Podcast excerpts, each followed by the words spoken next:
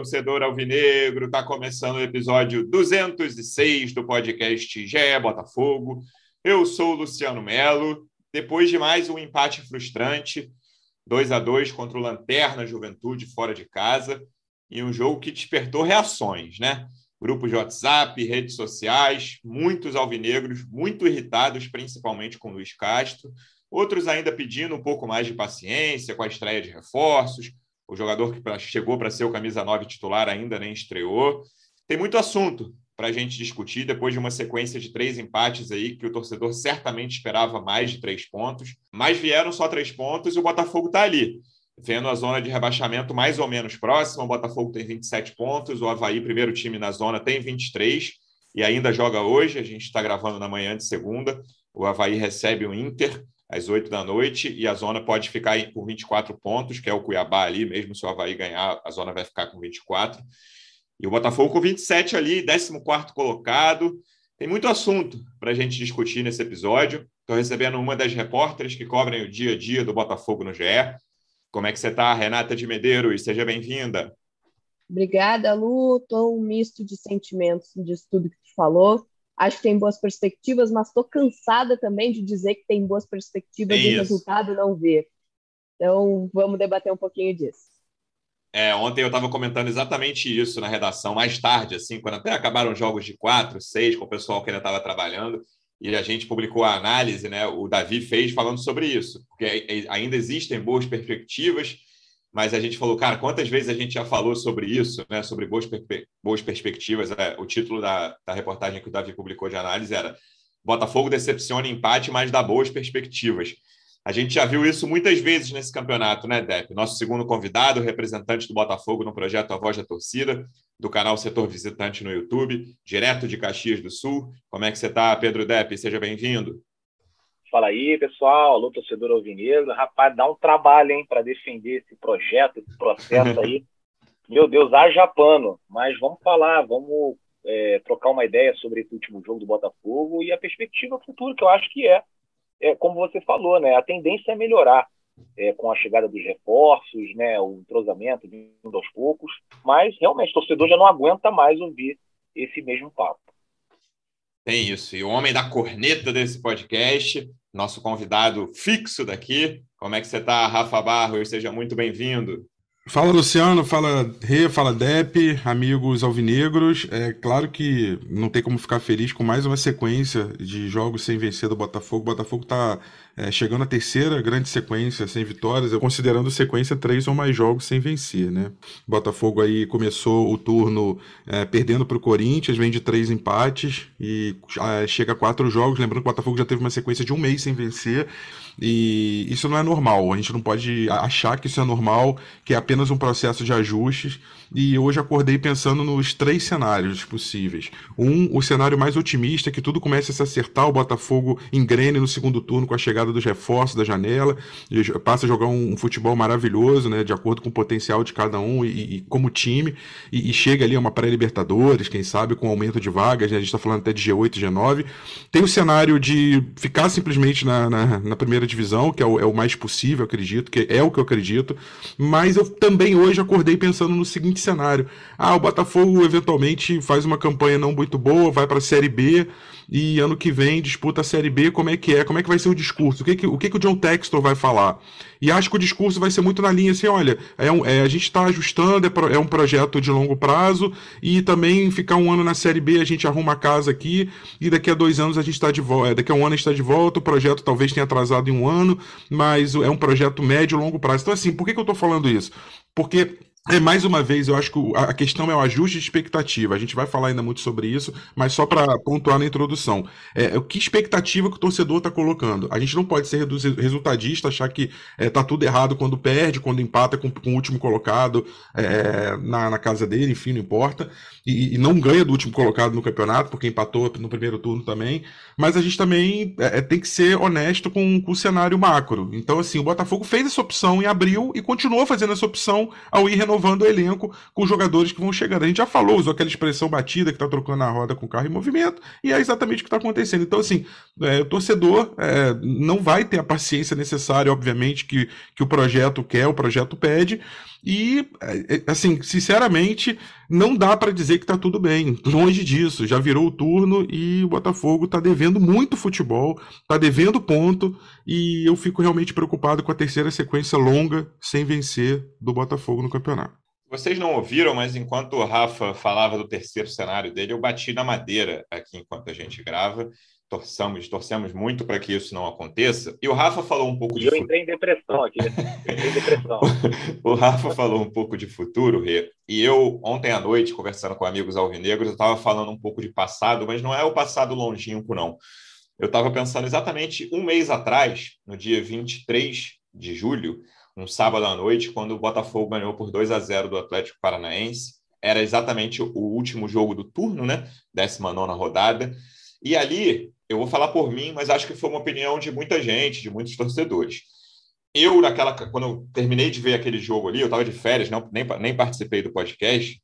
Eu falei, cara, o Botafogo se arrumou. O Botafogo vai fazer um segundo turno tranquilo. Não é, não estou dizendo que vai ganhar de todo mundo, que vai para a Libertadores, mas eu ali fui dormir naquele sábado pensando, o Botafogo se tranquilizou e vai fazer um segundo turno calmo. E aí começa o segundo turno com uma derrota para o Corinthians, que o Botafogo não jogou bem, mas assim, um resultado completamente esperado quando você olha Itaquera, né, qualquer time do Brasil, Palmeiras, Atlético Mineiro, Flamengo, quando olham esse jogo contra o Corinthians fora, acham uma derrota completamente esperada.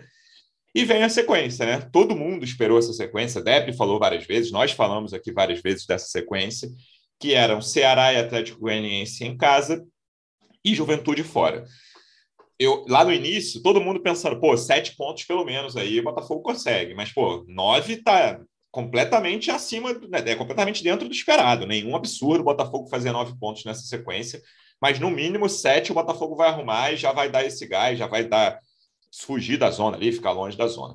E ao fim dessa sequência, né, o Botafogo agora vai enfrentar um time que está nas semifinais da Copa do Brasil, da Libertadores, era vice-líder, agora é terceiro colocado do brasileiro, que é o Flamengo. Ao fim dessa sequência, o Botafogo tem três pontos. E aí, eu não tô, eu tô tentando, o que o Rafa falou é quase inevitável o resultadismo, né? Mas eu estou tentando ir além do resultadismo, que é avaliar o desempenho do Botafogo nesses três jogos. E, cara, eu não fiquei plenamente satisfeito com o desempenho em nenhum desses jogos. Eu acho até que o jogo de ontem, principalmente na fase ofensiva, não gosto muito desse termo fase, mas usei aqui agora, foi o melhor dos três. Foi o jogo em que o Botafogo criou mais e teve mais chances de sair com a vitória. Mas tem que levar em conta também a fragilidade do adversário. O Juventude é disparado o pior time da Série A, assim, com muita folga. Não sei se subiria na Série B desse ano, se o Juventude estivesse jogando na Série B. E o Botafogo, o segundo gol que o Juventude faz é um troço que, assim, a, a raiva que dá aquele, aquele gol de pelada ali é brincadeira.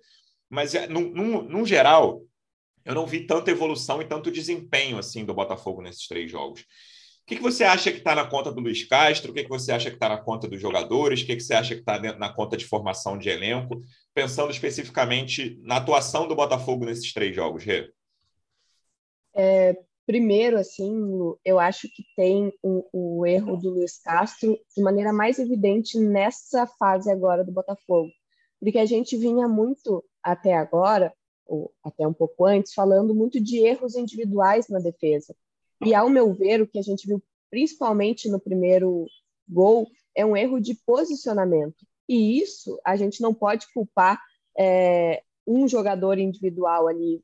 Claro que foi nas costas do Marçal, mas é, eu entendo que aquele primeiro gol aconteceu por erro de posicionamento. A, a defesa estar a linha muito adiantada e aí pegar o, a defesa inteira ali de, de surpresa, o primeiro gol do Juventude.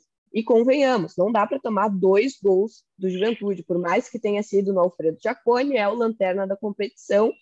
É, enfim, então tem algum problema na zaga do Botafogo. Acho que o ataque vem criando, como você destacou, mas eu entendo que agora os erros deixaram de ser individuais e passaram a ser coletivos na zaga. Uh, o segundo gol ali era de o Adelson meter um bico na bola para o lá para o Festival de Cinema do Grama, eh, de Gramado, né, para o banco de reserva, sei lá. Mas não. É, enfim, então, eu acho que isso vai para conta do Luiz Castro. Assim, eu entendo que há um erro de posicionamento. Uh, acho que quando o time perde a bola, tem algum erro de recomposição que eu, né, de forma leiga, não consigo analisar ainda. Imagino que quem, quem entenda mais de, de, tática consiga dar razões para isso uh, que vem acontecendo no Botafogo, mas eu acho que tem erro ali na recomposição, porque o Botafogo perde a bola e aí o time parece que não sabe o que fazer quando está sem a bola na hora de recompor, tanto que vem sofrendo com contra-ataques. E para mim, o primeiro gol que o Juventude faz é, é, o maior exemplo disso. Eu acho que esse esse aspecto dá para botar na conta do Luiz Castro, sim. E a gente fala de perspectivas. É, antes era o desempenho, né? Ah, o time está jogando bem, uh, daqui a pouco sai o gol. Aí depois era, nossa, agora as oportunidades de gol estão surgindo, então daqui a pouco sai o gol. E aí agora, nossa, os reforços estão chegando, então daqui a pouco o time melhora e vai sair o gol. E claro que eu entendo que a gente não pode ser resultadista, como o Rafa trouxe, mas em algum momento o Botafogo tem que confirmar essas expectativas que vem gerando desde a primeira rodada. Né? Ah, o Luiz Castro não teve tempo para treinar ainda, daqui a pouco ele imprime o estilo de jogo. Ah, é, agora tem muita lesão, o DM está cheio, não dá, tem muito desfoque. Enfim, tem sempre ao longo do campeonato coisas ruins que justificam é, o momento do Botafogo e perspectivas que fazem a gente acreditar que as coisas vão melhorar, mas até agora é, isso não vem mostrando resultado dentro de campo, tanto que é, em algum momento, não, vou ser otimista, o G6 vai virar um G9, o Botafogo vai para a Libertadores, ano que vem a gente vai estar tá fazendo podcast na Argentina, no Chile, não sei aonde. E aí agora a gente está preocupado com o desempenho contra o Atlético Goianiense, contra a Juventude, contra o Ceará. O Fortaleza era um time que estava lá na lanterna do campeonato no início do, uh, do no início do Brasileirão. Claro que a gente sabia que, enfim, o trabalho do Voivoda era muito bom, que daqui a pouco o Fortaleza ia disparar, mas o Fortaleza não tinha gordurinha nenhuma naquele início de campeonato e já conseguiu ultrapassar o Botafogo. Então, acho que tem muitos pontos preocupantes aí para a gente é, analisar no Botafogo, e, e, essas perspectivas que sempre foram positivas, está passando tempo e não vem se confirmando. Acho que, para mim, isso é o mais grave nesse momento do Botafogo e que aí a gente consegue colocar um pouco na conta do Luiz Castro. Para mim, principalmente, esse erro assim da defesa que vem dormindo coletivamente, não são mais erros pontuais, Saravia. É, daí depois, eu até falei, né, no, no, no segundo tempo, ah, ali, ó, a jogada de quem? Nas costas do Saravia. Aí ele me falou, ah, não, o Saravia já saiu de campo. Ah, é, não, desculpa, tô tão acostumada ali com as jogadas pelo lado direito de ataque do Botafogo. Enfim, não é mais algo individualizado, é algo sistemático ali na, na zaga do Botafogo. E para mim, isso sim pode ser colocado na conta do Luiz Castro. Até porque o primeiro gol saiu nas costas do Marçal e do Cuesta. Quem que vai criticar Marçal e Cuesta? Olha aí. Perfeito, Rafa, perfeito. A, a gente viu tomar uns 15 parecidos com o Hugo ali. É. Né? O Adrielson ontem teve uma manhã de canu. Né? De então, canu, assim, perfeito sem a gente combinar, a Rê citou o time que eu ia comentar na pergunta para o Dep, que é, Dep, faz tempo que eu não vejo os comentários sobre o Botafogo serem tão associados a um time que não foi o time que o Botafogo enfrentou, porque nas últimas 24 horas o que eu vi de comparação com Fortaleza, e aí eram as duas questões, que era as pessoas mais críticas ao trabalho do Descastro em geral falavam, olha, o Fortaleza estava fundado na lanterna, não sei quantos pontos abaixo do 16 colocado, e agora já passou o Botafogo. E as pessoas que estão acreditando no trabalho do Luiz Castro, na melhora do Botafogo, falam: ó, oh, mas quando o Fortaleza estava fundado na lanterna, não trocaram o treinador, mantiveram o trabalho. E agora o Fortaleza está colhendo os frutos dessa manutenção com o Voivô, dessa sequência de quatro vitórias seguidas deles, que eles já estão em 13 terceiro lugar, com a mesma pontuação do Botafogo, mas ganham ali no saldo de gols. De que lado você está nessa balança? Você está no meio do caminho? Como é que você vê esse momento do Botafogo e essa comparação com o time que passou tanto tempo na lanterna, Deb? É, o momento do Botafogo é, é, é complicado, né? A gente está ali muito perto da zona de rebaixamento, né? O, como você falou no início da live, o Havaí tem um jogo a menos, vai jogar em casa contra o Internacional essa noite. A distância pode diminuir ainda mais. Eu não acredito que o Botafogo vá lutar até o final para não cair. Eu acho que a gente está passando talvez por um momento de maior turbulência na competição. Acho que dava para ser um pouquinho melhor. Acho que dava para jogar um pouquinho mais do que vem jogando. É, é, é, a gente, aliás, foi até você que falou isso, né? Que o trabalho do Castro ele oscilava ali entre um nota 5 e um nota 6,5, 7, né? Não passava muito disso, também não caía. Eu acho que agora a gente já está estacionado no 5 e já quase caindo para um, um 4,5. E, e é, é, óbvio, né? As comparações elas surgem, né? como por exemplo essa do Fortaleza. Acho que é, não dá para você comparar o Voivoda com o Castro, mas dá para você comparar né, a, a questão da, da, da, avaliação interna, né, de que com Castro as coisas vão melhorar. Então, eu acredito que lá dentro, tanto o Mazuco, quanto o Texo, quanto os, os analistas, acham que o Botafogo tem margem para crescer com o Luiz Castro. Né? Sabe, o Botafogo cada vez mais blindado, a gente tem poucas informações. Aliás, né? É, cada é, é, vez que o Botafogo posta nas redes sociais os relacionados, a gente toma um susto, né?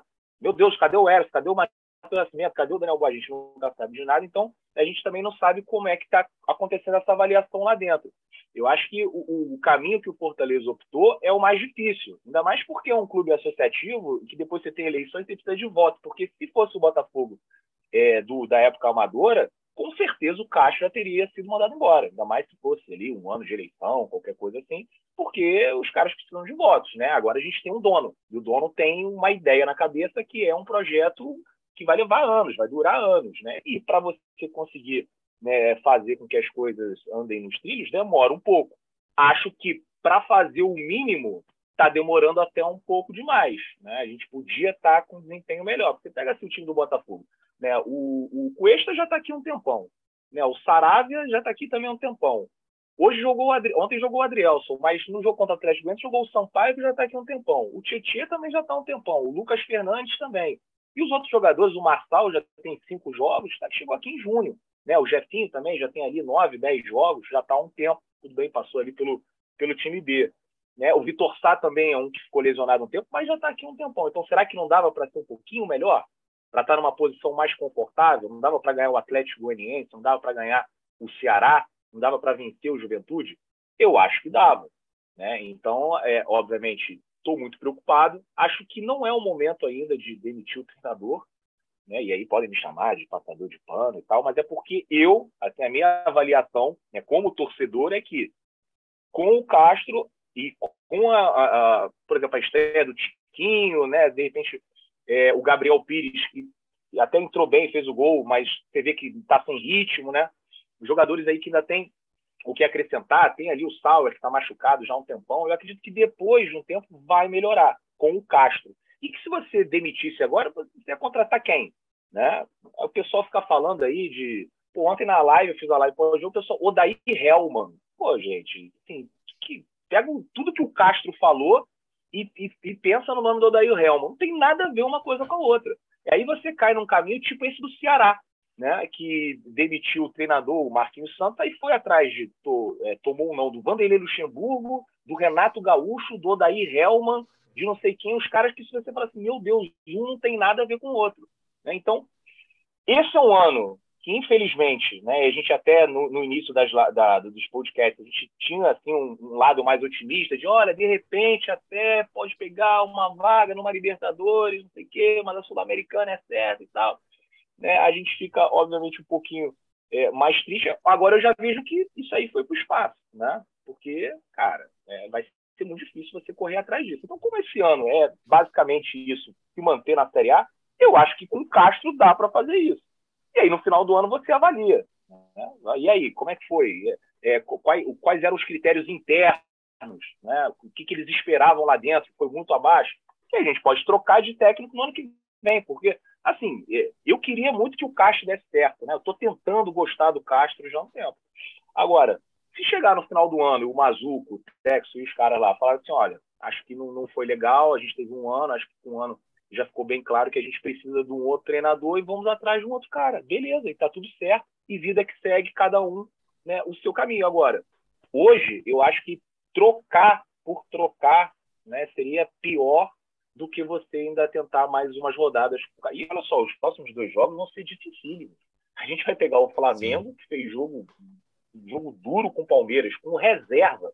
Pô, ontem eu estava vendo no aplicativo ali, gol do Vitor Hugo. Eu falei, quem é Vitor Hugo? Aí entrei, pô, o cara de 18 anos da base. Então, vê até o terceiro reserva dos caras é bom. Né? E depois pega o Fortaleza do Voivoda em Fortaleza. A chance de tomar duas pancadas, ela existe, né? E é considerável. Acho que talvez se o Botafogo é, tipo, é porque se o Botafogo tivesse ganhado esses três jogos fáceis que ele teve e, e perdesse do Flamengo, empatasse com o Fortaleza, a gente ia falar, tá, ok, resultado normal. Só que se você se você perde para o Flamengo e você empata para o Fortaleza, a chance de você entrar na zona de rebaixamento ela é enorme é que aí você entra pressionado na única sequência mais tranquila, entre aspas, que o Botafogo tem na tabela desse retorno, que é pegar América Mineiro e Curitiba em casa, pegar o Goiás fora, tudo bem que é fora, mas é o Goiás, é um time que está ali no patamar dele. Depois ele até tem um jogo com o Palmeiras em casa, e aí depois pega o Havaí fora. Depois dessa sequência, é só pedreira. Se você analisar a tabela, tem um jogo isolado com o Bragantino em casa, um jogo com, com o Cuiabá, e o Bragantino é bom, é um bom time também. Então, assim, fora isso, é só pedreira. Então, assim, chegar nesse momento do campeonato com essa pressão vai ser complicado, vai ser muito complicado. E acho difícil você imaginar que vai sair dessa sequência de Flamengo e Fortaleza com muito ponto e muito distante da zona do rebaixamento. E assim, uma coisa que eu também estava pensando ontem, né, que assim, agora é fácil você falar, né? Mas talvez o, o Textor, o Mazuco, né, o pessoal lá que comanda o futebol do Botafogo tenha subestimado o Campeonato Brasileiro. Né, do tipo, ah, assim, ah, vamos esperar aí, tem quanto tempo o treinador, tá tudo certo, a gente arruma aí, faltam 10 dias para começar. Ah, não precisa trazer os caras da janela agora não, da segunda janela agora não. Vamos, vamos aqui negociar o máximo para a gente gastar é, a menor quantidade de dinheiro possível, porque ali em três jogos a gente arruma e passa. Pô, olha só esses times aí, Havaí, Cuiabá, Atlético Goianiense, não tem como não cair. E o negócio não é assim. A Série B, a Série A é muito competitiva, né? É, tem times muito fortes, é, até os times que estão lá em cima às vezes tropeçam. Você vê, o Atlético Mineiro perdeu para o Goiás, né? Em casa. Então, assim, é um campeonato muito traiçoeiro e talvez o Botafogo tenha subestimado. Mas, enfim, acho que a gente só vai conseguir fazer uma avaliação é, é, boa do, do que aconteceu quando acabar o campeonato. E eu espero que o Botafogo até lá não lute para cair. Né? Acho que é o que vai acontecer. O Botafogo está passando por um momento turbulento, é, a gente vai sofrer, mas no final das contas as coisas vão melhorar com o Luiz Castro. Essa é a minha opinião. Rafa, nessas últimas rodadas, depois da abertura da janela, eu sempre lembro de você, antes de abrir essa janela, falava assim, pessoal, é importante lembrar que entrada de jogador em time não é algo automático. O Botafogo não vai contratar quatro, cinco caras, eles vão entrar na rodada seguinte e vão voar.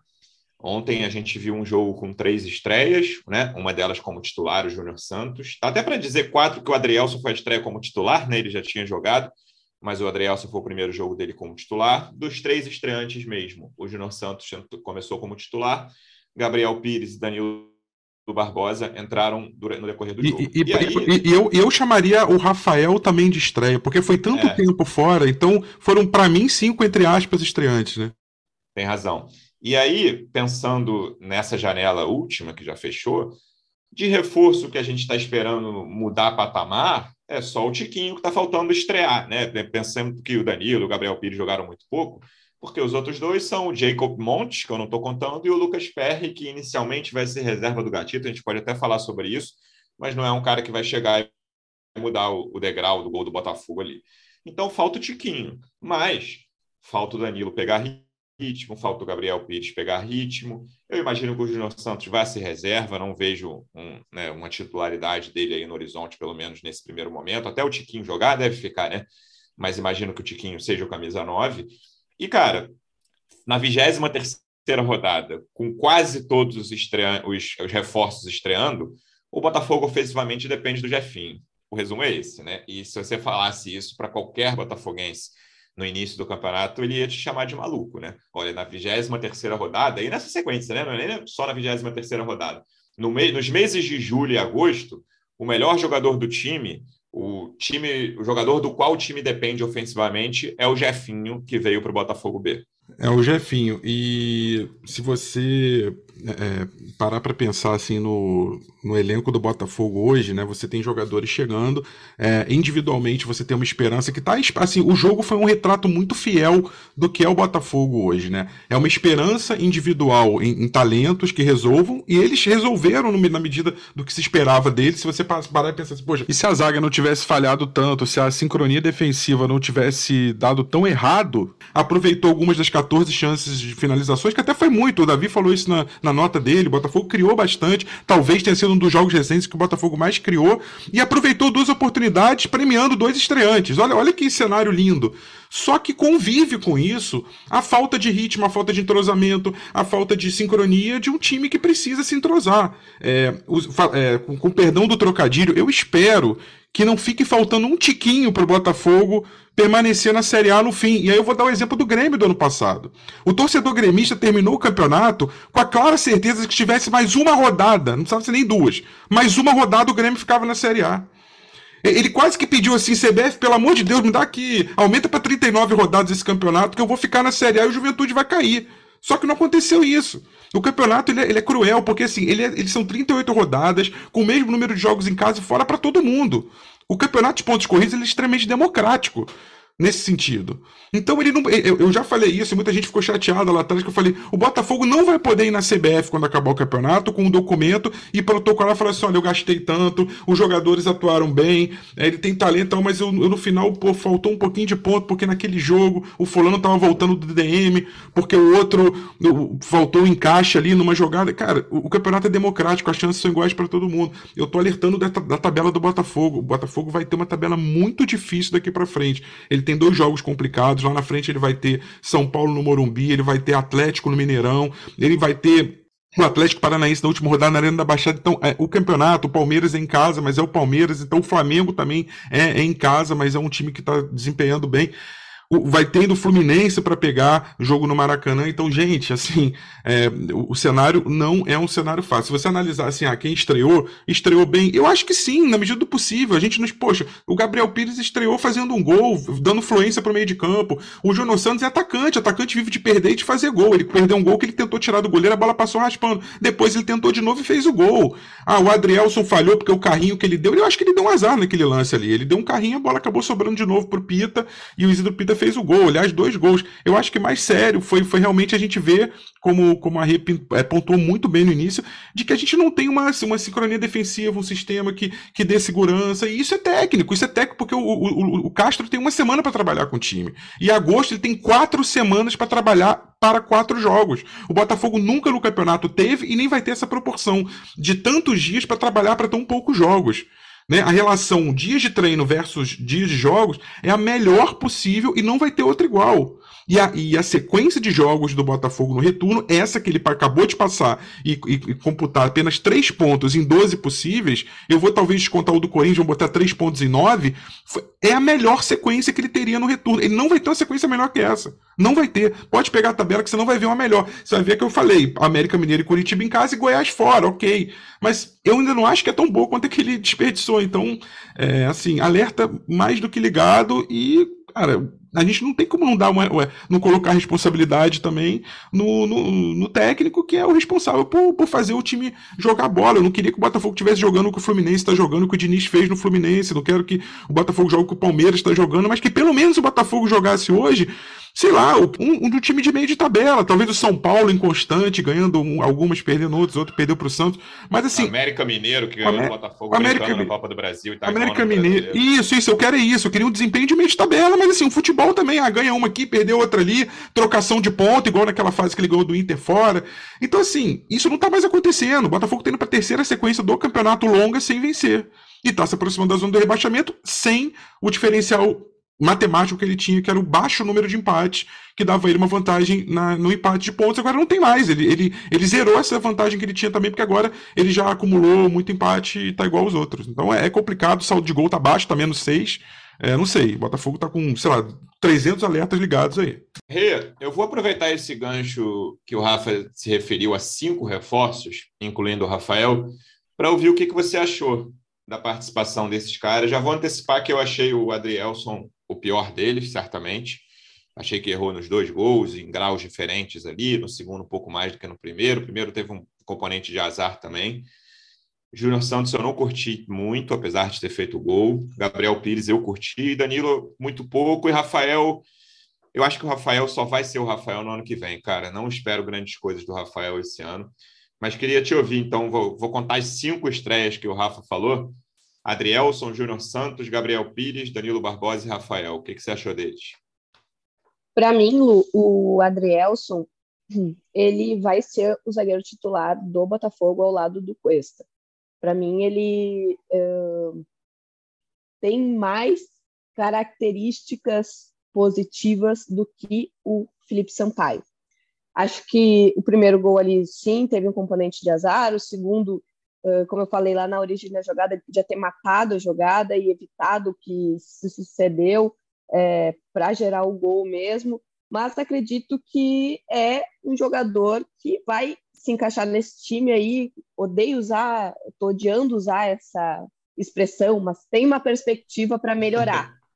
É, não gostei da partida que ele fez, mas enfim, acho e espero que tenha sido um ponto fora da curva essa atuação de ontem, porque como a gente viu, ele teve uma atuação mais consistente contra o Atlético Goianiense, né? Então, Foi. eu espero que aquele Adrielson seja o Adrielson da sequência do campeonato, que o Adrielson que a gente viu contra o Juventude tenha sido um Adrielson é, em um dia ruim. É, sobre o Rafael, visivelmente está fora de ritmo de jogo, é, não tem tempo de bola. Luiz Castro o... até falou na coletiva, usou a expressão: o Rafael está em condições mínimas de jogo, né? Perfeito, perfeito. A gente viu ali um jogador que tem muita capacidade técnica, isso é inegável, mas assim, que vai tá devendo em, em outras valências, valência técnica, valência tática, valência física. Certamente tem esse desfalque, embora ele seja um jogador muito qualificado, pelas condições físicas, ele ainda não consegue demonstrar toda essa qualidade e claramente o time vai sofrer mais ali pelo lado direito enquanto ele não tiver bem fisicamente. Danilo Barbosa, assim, não esperava muito e também acho que uh, pouco tempo, né? Quanto que ele jogou, é, não dá para a gente avaliar muito, assim, não não teve é, como o Gabriel Pires, por exemplo, uma participação tão expressiva como é, contribuir com um gol para a gente dizer o que a gente vai dizer sobre o Gabriel Pires e, e, o Danilo Barbosa ainda teve menos tempo em campo, né? Então, acho que dos reforços, o que me agradou mais, que entrou em campo ontem, foi o Gabriel Pires. Para mim, ele deu uma movimentação melhor. É, ao meu ver, o time estava mais espaçado antes de ele entrar, e depois da entrada dele, o time conseguiu se organizar melhor. Uh, inclusive ali com as jogadas de ataque do Jefinho, que é o que a gente estava dizendo, né? A, a, zaga pecava por erros individuais, e agora o ataque está se salvando por uma qualidade individual, que é a habilidade do, do Jefinho, de drible, de velocidade. Então, acho que o Jefinho está salvando por ali, mas assim, no primeiro tempo, é, eu enxerguei uma falta de mobilidade, talvez, ali no, no ataque. O Lucas Fernandes e o Eduardo tinham a bola, conseguiam dar dinâmica no meio de campo, mas no ataque não aparecia opções para a bola continuar é, em direção ao gol adversário. E me parece que a partir da entrada do Gabriel Pires, esse dinamismo se concretizou em jogadas de ataque mais contundentes do Botafogo. Então me agradou bastante a estreia do Gabriel Pires. Para mim, a surpresa é, foi o Júnior Santos, é, imagino que ninguém estava esperando nada dele. Você falou que não, não te agradou tanto, né, Lu? Mas assim, é, o jogador ele mesmo falou depois da, é, do jogo para o Davi, é uma matéria que a gente vai subir logo mais, que assim, uma semana atrás ele estava no Japão, em outro fuso horário, 12 horas de diferença, e agora ele está entrando num jogo é, é, do, do Campeonato Brasileiro e, e tendo que atuar como titular. Então, assim, acho que dentro das possibilidades, o Júnior Santos uh, não foi tão ruim assim quanto poderia ter sido. Fez o gol, conseguiu fazer pivô. Enfim, foi um jogador que, dentro do contexto, me agradou. Mas, claro, que a gente viu bastante erro ali técnico dele, mas isso eu vou dar uma passadinha de pano por todo o contexto. Sim, sim. É, eu acho que é um jogador que tem condições de ser reserva. Acho até que vai ser uma disputa ali para ser o centroavante reserva. O Tiquinho dando tudo certo, acredito que vai dar, se recuperar logo dessa contusão aí, talvez mais dois jogos sem ele. O Tiquinho assuma essa camisa 9, e aí o Júnior Santos fica nessa briga para entrar no segundo tempo, talvez com o time precisando de resultado, precisando de um gol. O que, que você achou, Depp, dessas estreias? Ah, e você vê a diferença quando entra o Vinícius Lopes, né? Assim, quando eu vi o Vinícius Lopes, é. até foi um lance, acho que não sei se aquele último lance, é, aquele último é, lance tem o, o, Lucas Fernandes também erra o passe, um passe simples, depois o Vinícius Lopes dá um chute muito ruim, aquele, aquele último lance irritou bastante. Ah, nem fala, nem fala, mas é, o, o, o Júnior Santos ele vai tentar desarmar o jogador do Juventude, ele se machuca, né? Não sei se ele já ia sair, porque enfim, chegou há pouco tempo, como a, a Renata falou, mas aí ia entrar o Luiz Henrique e o, e o Castro chama o Vinícius Lopes. E como entrou o Vinícius Lopes, com todo respeito ao Vinícius Lopes, que fez aquele gol da vitória lá contra o Bragantino, ajudou, mas está no nível bem abaixo, ainda mais jogando como centroavante, né? jogando como o cara para definir as jogadas do Botafogo. Acho que não está à altura, né? também não é culpa dele. Mas ali eu já falo assim, cara, vai morrer nesse 2 a 2 aí, se a gente tiver sorte, né? Do jeito que está ainda podia levar o terceiro. Eu tô contigo, cara. Eu não gostei muito assim, não curti tanto o Júnior Santos, não. Mas como também não tem outra opção, é, assim, é 10 mil vezes melhor do que jogar com o Vinícius Lopes. Né? Tá tranquilo, acho que passa batido. O Gabriel Pires eu gostei, né? Acho que vai ser titular do Botafogo é, nos, assim, dentro de, sei lá, umas três, quatro rodadas, é, porque, enfim, o Eduardo e o. o Eduardo perdeu um gol incrível, aliás, né? Aquele gol do Eduardo, para mim, foi pior do que o do Júnior Santos. Mas tudo bem, enfim, eu acho que ele é, casou bem ali com, com, o Lucas Fernandes, que ontem também até não teve uma partida, não teve uma partida tão boa, né? E acho que o Gabriel Pires tem uma vaga aí. Sobre o Danilo, eu acho que a gente nem teve muito tempo para avaliar. Acho que também no futuro vai ser o, o jogador é, ali titular, o camisa 5 do Botafogo, mas ainda tem pouquíssimo tempo, e a gente ainda tem que destacar o seguinte, tanto ele quanto o Gabriel já não jogavam o quê? Acho que desde maio, né? Já estão muito tempo né, sem atuar numa partida oficial. Então é óbvio que eles vão precisar de ritmo de jogo. E para você ganhar ritmo de jogo, você tem que entrar. Né? E, então a gente vai sempre conviver com esses problemas. O Rafael achei que fez uma partida muito ruim, cara. Assim, do estádio é, pareceu assim ser muito afobado, né? É, eu tô achando ele sem condição, cara, geral. É, assim, é, é, assim sem muitos erros de posicionamento. O Adrielson, a gente até falou aqui, né? Criticou até, acho que o Adrielson teve uma atuação bem abaixo, mas foi muito sacrificado, porque pô, o cara jogou com o Saravia, que era uma avenida no primeiro tempo. Aí entrou o Rafael, para mim, piorou né? essa, essa parte defensiva. E, e o Adrielson ficou ali totalmente sobrecarregado. Mas Rafael, cara, ele informa, ele pô, é um dos melhores laterais da Série A. E é absolutamente normal estar tá acontecendo isso. Né? Agora, é para você ver a situação. Né? Para ele colocar um jogador com condições mínimas, né? é porque o que está lá dentro e que está com condições máximas não tem condição nenhuma. Né? Então, é, esse é o nível do, do, desespero na lateral direita. Então, é, dentro do que dá para fazer, até como positivo aí a estreia desses jogadores e, e, a volta do Rafael. Vamos ver como é que vai ser. Tem que dar mais tempo, né, cara? Sempre falando a mesma história. Tem que dar tempo, tem que dar tempo. Quanto tempo vai levar o Gabriel Pires para ser o jogador que a gente é, imagina que ele, que ele vai ser o, a mesma coisa do Danilo Barbosa? Talvez três, quatro, cinco, seis rodadas. E aí já falta o quê? Dez para acabar o campeonato. Então a gente vai ter que. É, sorte também, né? A sorte, entre aspas, né? Que a gente foi eliminado da Copa do Brasil e é jogo praticamente só final de semana com mais tempo de trabalho. Então, talvez a gente é, consiga resolver essa situação rapidamente. E vamos embora, também ansioso aí pela, pela estreia do Tiquinho. E vamos ver o que, que, que, vai acontecer, né? Se o, o, próximo jogo contra o Flamengo, o Erisson vai ter condição, o Matheus Nascimento vai ter. Assim, o Matheus Nascimento talvez acho que esteja na seleção, né? Não sei se nesse jogo já ele vai estar no sub-20. Mas não dá para ir para um jogo contra o Flamengo só com o Júnior Santos. Né? Você precisa ali mudar, acontece uma coisa, vai entrar o Vinícius Lopes de novo. Aí, realmente, não tem condição. O que, que aconteceu com esses jogadores?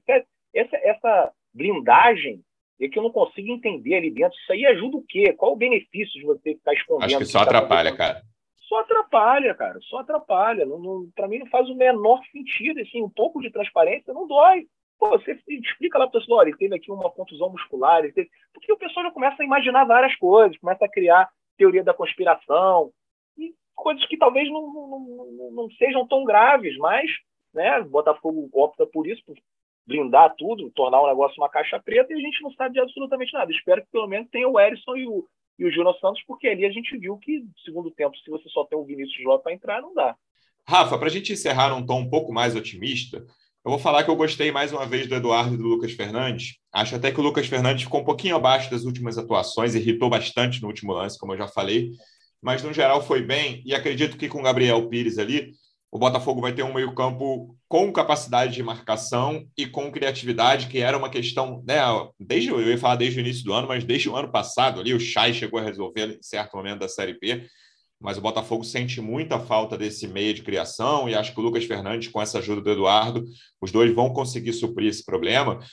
E aí vem a questão Tiquinho, o Jefinho está dando muito conta do recado, né? Mas se o Tiquinho funcionar ali no comando de ataque, a gente vai começar a ter como maior problema o sistema defensivo, né? Que num certo momento parecia algo, se não resolvido, mas encaminhado. O meio-campo e o ataque eram os grandes problemas do time ali, pensando até em formação de elenco mas eu acredito que o meio-campo é o que mais está encaminhado para ser resolvido hoje, pensando com a cabeça de hoje. E se o Tiquinho funcionar, o ataque, ainda que a gente possa pensar, que o outro ponta não está completamente resolvido, o Vitor Sá ainda não está com ritmo de jogo, mas a coisa já melhora e aí a gente volta os nossos olhares para o setor defensivo, que parecia bem encaminhado, mas que no momento tem alguns problemas, tanto na lateral, principalmente na lateral direita, quanto no miolo de zaga. É, Luciano, eu, eu sou até, nesse sentido, um pouco mais otimista. Eu acho que o meio tá, tá se resolvendo, principalmente porque é uma coisa que a gente tem falado pouco nos últimos podcasts, mas acho que é importante pontuar. O Tietchan entrou muito bem naquela posição de primeiro volante que a gente Será falava. Que ele vai ficar ali?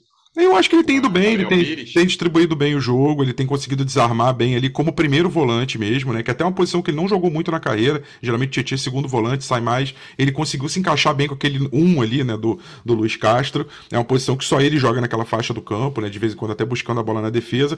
Eu falo que eu sou mais otimista porque acho que você com mais opção na zaga, com, com condição de trabalhar, treinar, sincronizar, ou miolo de zaga em si você consegue é, acertar. Mas eu acho que tem um problema assim crônico no Botafogo que vai começar a aparecer mais nos próximos jogos, que é o, a, a, parte direita do time, a lateral e a ponta direita. E aí o que, que acontece? Eu, eu vejo, assim, o, o, maior desafio do Luiz Castro é não deixar o Botafogo torto, porque o Jefinho pela esquerda, muito incisivo, com a chegada do, dos meias ali, o Lucas Fernandes voltando, o Gabriel Pires chegando também, é, apoiando bastante ali pelo, é, por aquele setor. É, o Vitor Sá não deu conta, ele voltou mal, acho que o Vitor ainda não, não, não aconteceu na, desde a volta dele. Então aquela parte direita do Botafogo está frágil. Então meu, minha preocupação é o time ficar torto pela esquerda e começar a ficar um time previsível para os adversários. Então, é, é uma preocupação com o Luiz Castro tendo tempo de treinar o Botafogo. Acho que tem que acertar aquele setor. Claro que ele vai ter que organizar também a zaga, a sincronia, mas eu sou otimista em relação ao meio. Eu vi é, situações de jogo é, na partida contra o Juventude,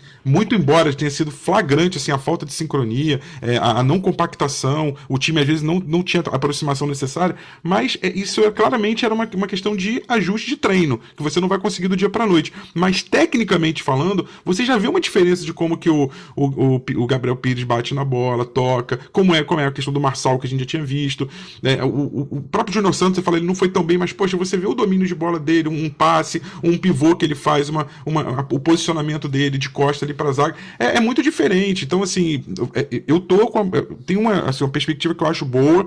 É, mais uma vez, eu não. Eu dei aqueles três cenários na abertura, não acredito que vai cair. Acredito que a briga do Botafogo é para ficar no meio de tabela, mas é, precisa ter só esse alerta ligado e precisa trabalhar mais a semana, trabalhar melhor a semana é, com esses jogadores que estão chegando aí para o Botafogo acelerar o processo e, e, não faltar rodada no fim do campeonato. Né? É, a gente pode até pensar numa mudança de esquema com quatro caras no meio e o Jefinho e o Tiquinho só na frente, mas aí é o que você fala, Rafa precisa de tempo. Será Isso. que vai fazer essa mudança, né? Faltando 13 rodadas, 14 rodadas, hoje e, faltam 15. E uma questão de cultura tática, né, Luciano? Os técnicos portugueses, eles são muito aferrados à questão da cultura tática. O europeu, em geral, é, para falar do... Pessoal ah, não falar do Flamengo aqui, não, é só para a gente pegar como exemplo. O Paulo Souza saiu em grande parte do Flamengo porque ele insistiu numa situação de adequar os jogadores ao esquema dele. É, e lá atrás o Domi também, né, que era o, o catalão, enfim, espanhol. É, e o Botafogo, assim, eu vejo que o Luiz Castro é, teve uma flexibilidade pequena naquela época que botou três zagueiros. Três zagueiros fala né? disso. É, foi a única vez que ele mudou um pouco a, a, o pensamento dele. Mas talvez sim, Luciano, se, se eu tivesse assim, quem somos nós para estar no lugar ali dele, mas pensando aqui como corneteiros, assim, né? Mas como analistas, na verdade, brincando, é, eu acho que sim, essa, essa possibilidade de jogar com 4-4-2, com o esquema mais tradicional, para dar um apoio maior a esse, a esse lado direito que está faltando, talvez fosse uma solução. Mas eu não sei se o Luiz Castro vai abrir mão dessas convicções táticas dele para isso. E aí pode ser um problema. Também tenho minhas dúvidas, e é difícil a gente estar tá falando isso aqui, faltando 15 rodadas, né, cara? Imaginei que já tivesse uma coisa mais encaminhada, um campeonato mais tranquilo depois de 23 rodadas disputadas. Mas é o que temos. Lembrando que no próximo domingo, 18 horas, no Newton Santos, Botafogo e Flamengo, grande clássico. Jogo fundamental para as pretensões do Botafogo. Imagino o Flamengo novamente poupando jogadores, né? Porque vai ser entre o, a, o, primeiro jogo da semifinal da Copa do Brasil, que é essa semana, e o primeiro jogo da semifinal da Libertadores, que é na semana que vem. Então deve ser um time parecido com o que foi a campo ontem contra o Palmeiras. Botafogo precisa melhorar para pontuar mesmo contra o time reserva do Flamengo, mas quem sabe vamos acreditar. Imagina uma vitória no Newton Santos diante da torcida. Vamos ver como é que a torcida estará no Newton Santos e quem sabe sairá feliz. Veremos e voltaremos na segunda com tudo sobre esse jogo e tudo sobre o Botafogo. Rê, Obrigado mais uma vez pela presença e até a próxima. Até a próxima. Duas informações para fechar, Lu. Manda. É, os ingressos para o jogo contra o Flamengo já estão abertos lá em ge.globo barra Botafogo. Tem todas as informações. E os jogos da seleção sub-20, que o Dep citou, só para a gente uhum. não fechar sem essa informação, são, de, eh, são a partir de 4 de setembro. Então, o Matheus Nascimento ainda poderá jogar é, contra o Flamengo e aí durante a semana ele se apresenta à seleção. Boa, boa lembrança. Dep, obrigado mais uma vez pela presença, boa viagem de volta de Caxias do Sul e até a próxima. Valeu, até a próxima, Luciano, Renata, Rafa, torcedor alvinegro. E aí queria fazer um pedido né, para a torcida do Botafogo, né, que a gente vem vivendo um momento é, difícil no campeonato, né, são quatro jogos aí sem vitória. E a gente tem um clássico no final de semana, que é um clássico muito difícil, né, um o Botafogo vai ter dificuldades mesmo que o Flamengo entre com o time B e vai ser fundamental o apoio por parte da torcida, né? A torcida precisa comparecer e precisa apoiar e precisa cobrar também, né? Se as coisas é, não correrem como a gente imagina, é, se a atuação não for tão boa, é, acho que o torcedor no final do jogo tem todo o direito de, de, de fazer essa cobrança, mas eu acho que é fundamental comparecer e fazer do Newton Santos né, um, campo hostil para os jogadores do Flamengo dentro de campo, né, que eu falo isso, é com muito apoio, com muita festa na arquibancada, porque a gente vai precisar desse incentivo é, maior para tentar ganhar esse jogo contra o Flamengo. Né? Sem a torcida, eu acho que vai ser muito difícil, então espero que o torcedor entenda esse momento e vá ao estádio no domingo. É isso. O torcedor sempre pode fazer o que quiser na arquibancada, mas o que eu costumo dizer é vai a jogador com 20 do primeiro tempo, só diminui a chance de vitória do Botafogo. Acho que cada um faz o que quer, mas eu tenho essa lembrança em mente quando vou ao estádio e acho que vale ficar com isso na cabeça no domingo também. Rafa, obrigado mais uma vez pela presença e até a próxima. Valeu, Luciano, valeu, Rei, valeu, Dep, valeu, torcedor alvinegro. Até a próxima, esperando aí que voltando com mais uma vitória sobre o Flamengo. Lembrando que o primeiro turno foi 1 a 0 lá em Brasília. Isso. Torcedor Alvinegro, obrigado mais uma vez pela audiência. Até a próxima. Um abraço. Partiu, louco, Abreu! Bateu! Gol! É o GE Botafogo.